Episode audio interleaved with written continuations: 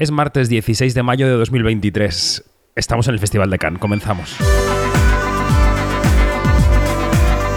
Quinótico, especial Festival de Cannes con David Martos.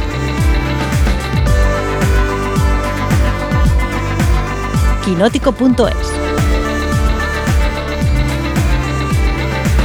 Y comenzamos con la serie de podcast diarios que vamos a grabar desde aquí, desde la Croisette.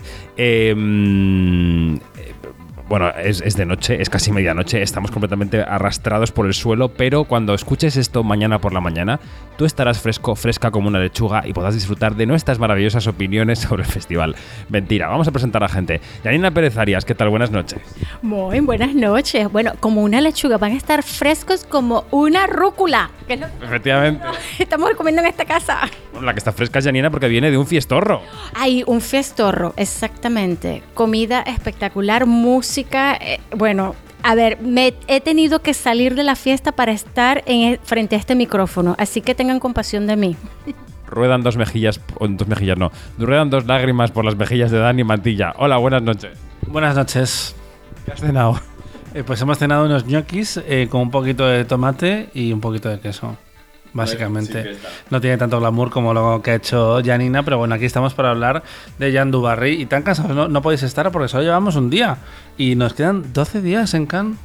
Tenías por qué recordarlo. Y Begoña Donat, que acaba de colgar su último Zoom, su última entrevista. Bueno, yo llevo 48 horas aguantando en Twitter que soy un pijo que no trabaja y que solamente gana dinero para gastarlo en los cines. Pero tú, tú sí, tú eres una trabajadora. ¿Te han dicho todo eso en Twitter? ¿No te has enterado? Luego te lo explico. Oye, se vive muy bien alejado de Twitter cuando estás en este festival. Voy a tener que apagarlo. Hazlo por tu salud mental. Bueno, estamos en el Festival de Cannes. Ha pasado la primera jornada de esta edición 2023. Em, eh, que ha estado marcada por, por, por, varios hitos durante la jornada, ¿no? El último ha sido la fiesta de Janina, pero eh, la jornada comenzaba con una eh, rueda de prensa del jurado que encabeza Ruben Oslund, eh, un señor que tiene dos palmas de oro con seis películas. Le han hecho además un vídeo en la ceremonia inaugural como si fuera, vamos, o sea, Buñuel salido de la tumba. Y, no ríais. Y Ruben Oslund ha encabezado esa rueda de prensa y ha dicho, venía con un plan.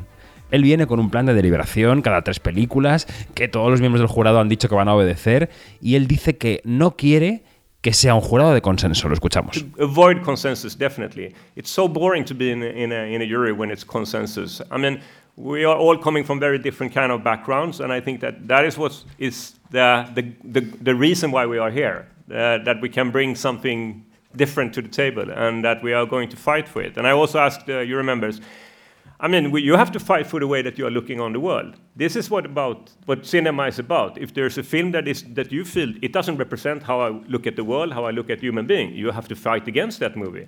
And if you have, if you're a champion of, uh, of a film that you think is telling the truth about things, then you have to fight for that film. Bueno, creo que tú has escuchado la rueda de prensa desde otro lado. Yo estaba en la sala presente con todo el jurado, con Brie Larson, con Paul Dano, pero tú estabas en, en la sala de prensa. Eh, ¿Qué te ha parecido Rubén Oslund? Pues Rubén Oslund estaba ahí encantado. Bueno, ha sido un día muy a, mayor gloria porque yo creo que no había visto nunca la ceremonia de apertura de Cannes y me he quedado muerto con ese homenaje que parecía que se había muerto, nunca mejor dicho, Rubén Oslund. Y en la rueda de prensa, pues él ha dicho básicamente a sus compañeros cómo se va a trabajar, qué se va a decidir y también ha explicado que él preferiría ganar una tercera palma de oro a un Oscar. Que eso es fuerte, ¿eh? Bueno, a ver, está en Cannes. Mm, tiene sentido que lo diga aquí. tiene sentido porque su ego desmedido sabe que una tercera palma de oro le convierte en algo que no tiene nadie y un Oscar lo tiene todo el mundo. Literalmente, además, porque solo hay 10 directores, incluyendo dos que son hermanos que han ganado dos veces la, la palma de oro y sería el primero. Así que igual, igual sí que nos lo creemos en este caso. En ese jurado está eh, Mariam Touzani, la directora marroquí, está Atik Rahimi, está eh, Damián Cifrón, el director argentino, en fin, hay un montón de gente. Eh, Dani pide micrófono otra vez. Está Brie Larson, que le ha hecho una, una pregunta. Variety, no, no, pero yo quiero hablar del, del salseo, que básicamente le han preguntado que como defensora del movimiento Me Too y una de las celebrities que se mm, puso un poco como la junta directiva del movimiento Time's Up, perdón, no, no, no Me Too, que qué le parecía que se fuera a programar una película de Johnny Depp eh, en el festival y si se iba a quedar a verla. Y ella se ha quedado con cara mm, de gazpacho, básicamente, y, y ha dicho que yo, a mí me parece una buena respuesta, que no entiende exactamente cuál es la correlación entre una cosa y otra. Para empezar, porque la película de Johnny Depp no va a competición, ella no, no tendría por qué verla. Y mm, sí, ha venido a decir que le parece un poco injusto que se centre en ella en esta pregunta y no se la haga a sus compañeros de, de jurado. Y aparte ha dicho que, bueno, ya lo verías esta noche, eh, porque el jurado sí que tiene que ir a la, a la fiesta de, apertura del festival y sabemos que ella estaba porque se ha emocionado mucho con el número eh, musical de la ceremonia, pero no sabemos si se ha quedado. Y otra pregunta interesante ha sido con Paul Dano, otro de los jurados que ha dicho que mm, su mujer y su hijo de seis meses están en los piquetes en Estados Unidos por la huelga de guionistas y que él va a volver ahí eh, en cuanto regrese a Estados Unidos. Yanina, Su mujer, Zoe Kazan, que tiene nombre y apellido, por favor.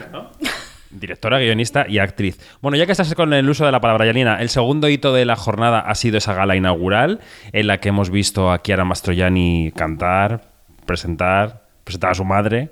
Y luego también hemos visto a mm, Michael Douglas recoger una palma de oro honorífica. Em, vamos a escuchar. em, él ha hablado de varios pilares en su carrera en el discurso. Vamos a hablar del momento en el que se. em, en el que se refería a su padre de una manera muy respetuosa, pero muy poco afable. Porque él decía que había sido una persona recta, que había sido una persona referente, tal, tal, tal, tal. Y que él lo conocía como papá, mientras el resto del mundo mm, lo conocía como señor, el actor, tal. Pero no ha hablado de besos, ni de abrazos, ni de jugar a la pelota. ¿Qué te ha parecido la gala, Janina? Eh, y bueno, voy a empezar por, el, por ese discurso tan, tan emotivo, pero a la vez así como que descolocó bastante, porque no nos esperamos un discurso como ese, ¿no? Además que él, habló de las, de, de- las flaquezas, las vulnerabilidades de una estrella del, del calibre de Kirk Douglas, y no solamente de él, sino de gente contemporánea como Tony Curtis, ¿no? Entonces, claro, eh, cu- cuando él dijo eso, fue así como que un llamado de atención de es eh, son seres humanos que también mm, cometen errores y que tienen un cuatrillón de, de fallas, ¿no? Este, y bueno, que, que para, yo creo que es una cosa así como que sí, son mitos, son estrellas de cine, pero ojo, ¿ah? que también a esta gente le, le corre sangre por las venas este, y otras cositas. Este,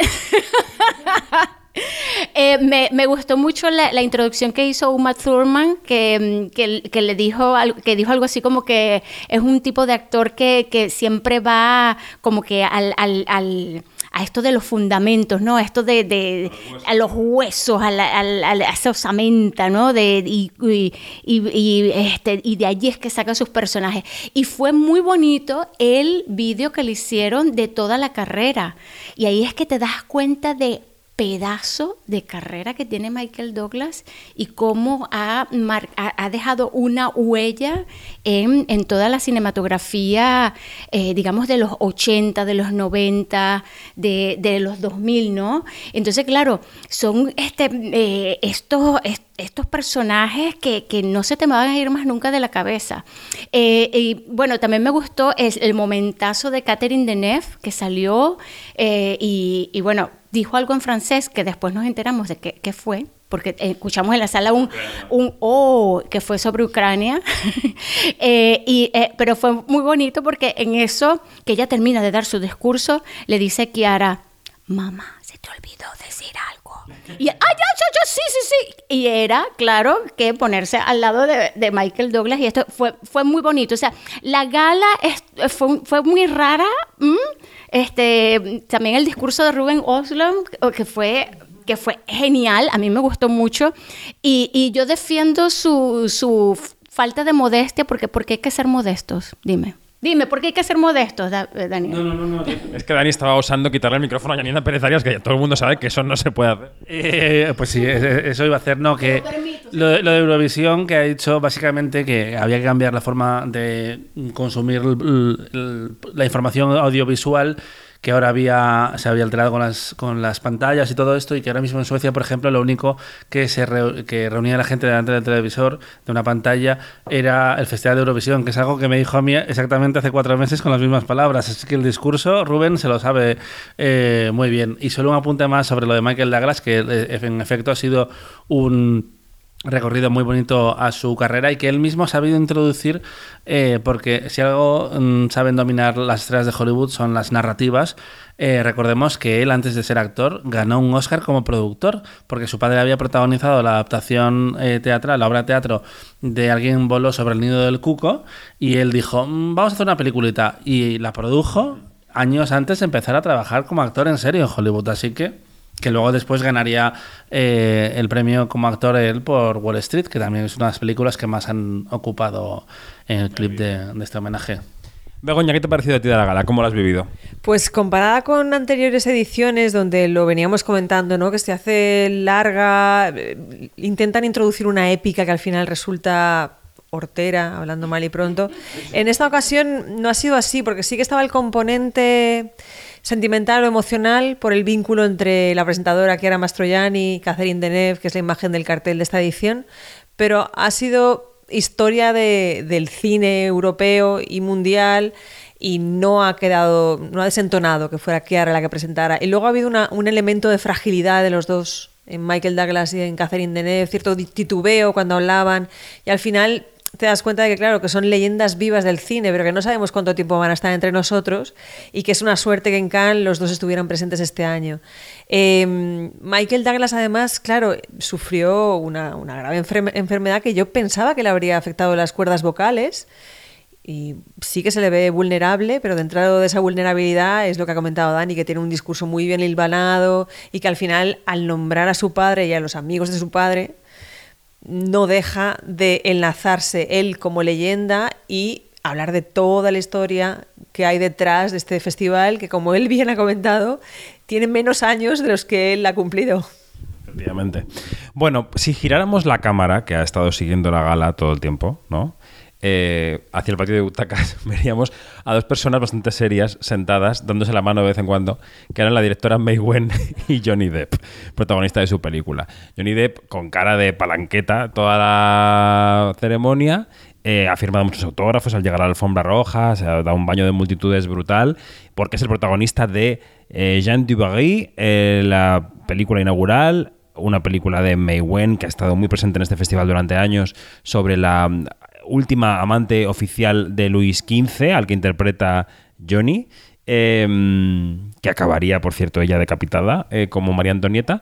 Y mm, aunque la película se centra en los años que, co- que compartió en el Palacio de Versalles, ¿no? Con, con el rey. Eh, vamos a escuchar primero cómo suena el tráiler. Suena así. La comtesse Jade du Barry.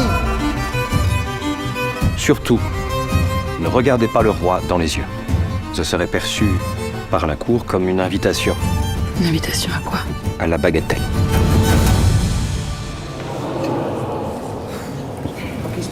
Y ahora escuchemos las melodiosas voces de los analistas de Equinótico. Eh, venga, Janina, eh, impresiones sobre esta película que, mm, que te ha provocado carcajadas porque la has visto a mi lado y te he oído reír varias veces. Chico, yo me esperaba, yo me esperaba un Johnny Depp desmedido, porque claro, este personaje tiene todas las papeletas para hacer algo muy histriónico. Sí. Y está muy contenido, está muy correcto desde mi punto de vista. Es una película que, que, que, bueno, si se ve la, la filmografía de My Wen, eh, este, claro, ella es muy inconstante en cuanto a los temas, ¿no? O sea, no es una, una persona que, o una directora que diga, esta, esta es mi marca personal. Yo creo que su única marca personal es que hace lo que le da la gana. Y esto es, esto es una cosa que ella hizo porque le, le dio la gana. Este, la protagoniza además, este, ella está para ser una directora que además protagoniza, este, creo que está muy bien, ¿sí? Eh, porque ella suele ser también muy desbordada. eh, eh, pero, chico, mira, yo creo que es una película que está correcta. Si es una película para abrir el festival, pues no sé.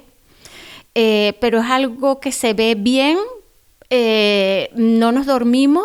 Este y yo me, yo me reí mucho porque tiene momentos humorísticos bastante, eh, bueno, desde mi punto de vista, pero es también una película bastante clásica, ¿no? En cuanto a sus puestas de escena, tiene una voz en off, ¡wow! Este, que va hilvanando toda la historia, pero bueno, eh, pero desde el punto de vista de aportación histórica, ok, eh, porque mm, si esto es verdad, yo no lo sabía, yo creo que tú tampoco lo sabías y creo que nadie aquí lo sabía, y, y bueno, eh, está bien. Yo creo que dentro de la Liga Menor, eh, dentro de no ser un Wes Anderson o de no ser un Scorsese, es una buena apertura de festival porque es una película muy francesa y muy inocua. Es decir, que no que pasa bien, pasa rápido, la ves a gusto, tiene una estrella o dos estrellas si miras desde el punto de vista francés. O sea que yo, para mí, sí. Y es una película que yo he visto con mucho gusto. Me he enterado de cosas que no sabía. Eh, no va a cambiar la historia del cine ni mi vida. Mm, yo he tenido un microsueño de cinco minutos, pero porque he tenido un día muy. He tenido un día muy ajetreado y además me ha sorprendido que no te hayas dado cuenta porque sabes que siempre que lo hago me dices, has hecho el leoncito. Y esta vez he debido ser silencioso como una gacela y no te has enterado. Pero no me he perdido nada porque he hilado enseguida. Dani, Dani, a ver si se ha dormido Dani. My Gwen, eh, no, yo creo que no, yo eh, he hecho una power nap muy breve, muy breve. Power nap es siesta revigorizante. Cerrar los ojos dos minutos y sentir que te has dormido 35. No, no, no, no.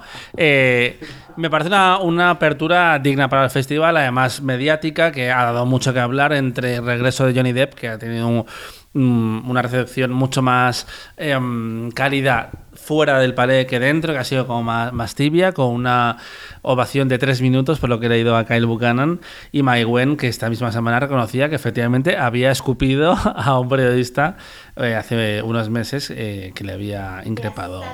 ¿Tú qué hizo ese periodista para que Maywen le escupiera? Le preguntó por el Me Too, porque por lo visto ella es una activista anti-Me Too, que eso ha dicho él en la, Como Catherine Deneuve. como Catherine Deneuve, eh, en defensa de la galantería.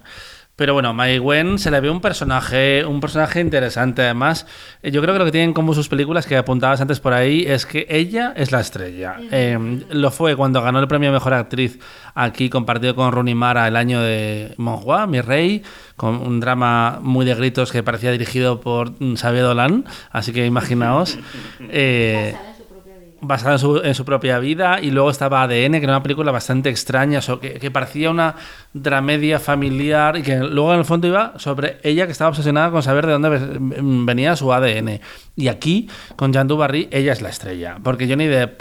eh, la, la leyenda urbana que salía 10 minutos o menos en la película es incierto, él está presente, pero es un perso- personaje secundario que realmente a mí lo que más me ha, me ha gustado de esta película es lo que hablábamos al salir, ese retrato de la vida en la corte y sobre todo la mirada que tiene sobre, sobre mm, el personaje de Madame du Barry, que ni es una víctima, ni es una manipuladora, ni, mm, ni idealiza tampoco cómo era la vida ahí, porque hay, hay como peajes sexuales que ella tiene que hacer para llegar hasta donde llega, más allá de su relación que sí parecía anclada en sentimientos reales con Luis XV pero como que, que me interesa esa mirada que tiene sobre todo a- al personaje y a todo lo que pasa a su alrededor, como la pizza de eh, la novia de, bueno, María Antonieta. ¿De? María Antonieta. Es una bicha. Que, que, por cierto, eh, que quiso hacer esta película después de ver María Antonieta y de decir, me interesa ese personaje, a ver eh, por dónde podemos tirar. Y aquí, de esos polvos, estos lodos, que también se presentó en Cannes con una recepción desastrosa hace, 15 hace 17 años, madre mía. Dos cosas antes de llegar a Begoña. Eh, eh, publicaba hoy un artículo que titulaban Habla el periodista escupido por Meguen, que es, o sea, incluso los, el mejor maestro, mm, la Biblia de las mm, revistas americanas, echa un borrón, porque hay que decir que el artículo, bueno. Y la segunda cosa es que yo creo que la película es. O sea, ya he dicho que me ha gustado, es un poco tramposa porque la perspectiva que da de esa corte es completamente contemporánea. O sea, está mirada desde el punto de vista del siglo XXI, actuada por parte de ella como una actriz del siglo XXI, por mucho que retrate a una mujer moderna para su época que sale con el pelo suelto. Mei Wen es Mei Wen en la película. Y, y que tiene un físico, antes de ver la película, yo decía, "A mí esta mujer no me da para nada eh, de época, pero es, es, es perra vieja y es muy lista, porque ha cogido a las actrices que hacen de ella más joven, que son do- dos chicas, una adolescente y una niña, es que parecen hijas de Mai Wen, que igual lo son, porque el nepotismo en esta industria va muy, va, va muy fuerte, pero es que parecen ellas. Parecen ellas. ¿Qué te ha parecido la película, Begoña? Un entretenimiento, como estábamos hablando, eh, que como tenemos ya vistas varias temporadas de los Bridgerton, Serás tú. yo te diría que es una película a la francesa de las, los entresijos de la corte y las intrigas erótico-festivas. Lo que pasa es que aquí nos han ahorrado la parte sexual, que yo creo que incluso agradecemos. Y también han recortado en Johnny Depp, o lo han, conseguido, mira, Mai Wen estará muy presente en toda la película, pero lo que ha conseguido ha sido que Johnny Depp no caiga en el histrión al que nos tiene acostumbrados en las últimas, la última etapa de su carrera. Solo hay un momento, mucha Sada Nui en el, en el maquillaje, pero que no vamos a desvelar. Pero eso no es un histrión, quiero decir, eso forma parte de eh, un trance personal del personaje. Me gusta mucho eh, esa doble vara de medir que existe entre la gente de la corte y la gente que aupa a este personaje para que sea el amante del rey. Como desde las clases, eh, digamos, arribistas, no, no se censura en ningún momento su mm, conducta licenciosa y en cambio en la corte es mm, pecado venial y de hecho eh, entra en juego la iglesia porque es mm, de todos conocido que, que la- que el rey tiene un amante. Entonces me gusta esa doble vara de medir y sobre todo que ahí se está viendo también un poco, se augura cómo se está viviendo en Versalles en un mundo paralelo, totalmente desconectado de la realidad, que ya cuando aparece María Antonieta ya empiezas a ver los presagios de cuál va a ser el destino de todos estos personajes. Efectivamente, efectivamente. Bueno, pues eh, mm, ha sido un comienzo de festival, eh, yo creo que nutridito. Eh, agenda de mañana, que tenemos este miércoles, tenemos Almodóvar, que viene con su coloquio con Ethan Hawke. Eh, ¿Os han confirmado oficialmente que Pedro Pascal no viene al Festival de Cannes? Sí, han confirmado que no viene. No tienes ningún contacto que se llame comillas Pedro. Ese es el ordenador de Dani Mantilla, que ha dicho eso como podría haber dicho cualquier, cualquier otra cosa. Puede haber dicho cualquier cosa. De hecho, es que iba a buscar el programa de mañana cuando eh, ha decidido eh, empoderarse y tener su propio discurso, que yo no sé si el micrófono lo ha capturado o no, pero efectivamente podrían haber sonado cosas mucho peores. Así que celebremos eh, cómo, cómo se ha controlado a sí mismo. mañana. A ver, ¿por qué decíamos que, que Pedro Pascal no venía? No lo sé. Ajá. No, porque el discurso, o sea, el coloquio de Almodóvar con Ethan Hawke, que es mañana a las tres y media, tendría que estar también em, Pedro Pascal, pero no va a estar porque por lo visto no va a participar en el festival porque estará rodando o alguna otra cosa. Em, y mañana vemos también la película de Hirokazu Koreeda, Monster, que unos la vemos por la mañana, otros por la noche, estamos cada uno con nuestro propio circuito. Y al mismo tiempo, con lo de Almodóvar, es eh, la masterclass de eh, Michael Douglas, que me parece un fallo de organización del festival garrafal. Porque, oye, ¿cómo se les ocurre poner a dos gigantes a la misma hora, el mismo día? O sea, eso no es posible. Sobre todo cuando solo hay tres charlas de estas en el festival, dos el mismo día y, y el penúltimo, el viernes eh, 25, creo que es, eh, 26, está allí en Fonda. Eh, pero bueno, mm, cuestión de agendas y pero es un error porque podía coincidir el mismo día, pero que coincide la misma hora, literalmente. Que al final a uno lo colocas en Debussy, que en este caso es Almodóvar, que es la sala más grande, y en el otro a Basan, a Michael Douglas. Pero bueno, también vamos a ver una de las películas polémicas del festival, porque van más fuertes los franceses, y eso que este año tienen menos películas a competición. Pero eh, Catherine Corsini con Le Retourne mm, a ver qué pasa. A ver qué pasa con el sexo también ahí, así que sigue presente. Y empiezan también mañana las ponencias españolas en el mercado. El- el- España es el país de honor este año en el mercado en el Marché du Film de Cannes y empiezan con una mm, mesa redonda a las 11 de la mañana que se llama de, de la distribución a los festivales. Y ahí tenemos algunos representantes españoles, por ejemplo está Enrique Costa que es amigo del programa y hay varias personas más. Eh, ¿Y tú qué tienes mañana? Cuéntanos, Begoña. Yo veré, pero es, una, es un pase previo, el documental de Wim Que en este festival está con dos películas. Está, está el hombre muy en forma.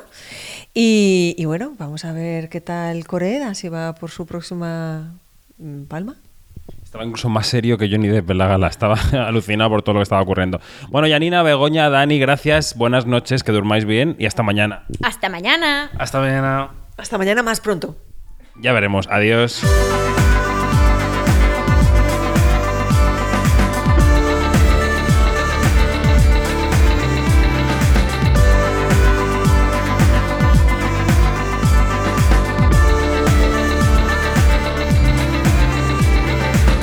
Todo más información en quinótico.es, la primera con K y la segunda con C, y en nuestras redes sociales donde somos Quinótico. Hasta luego.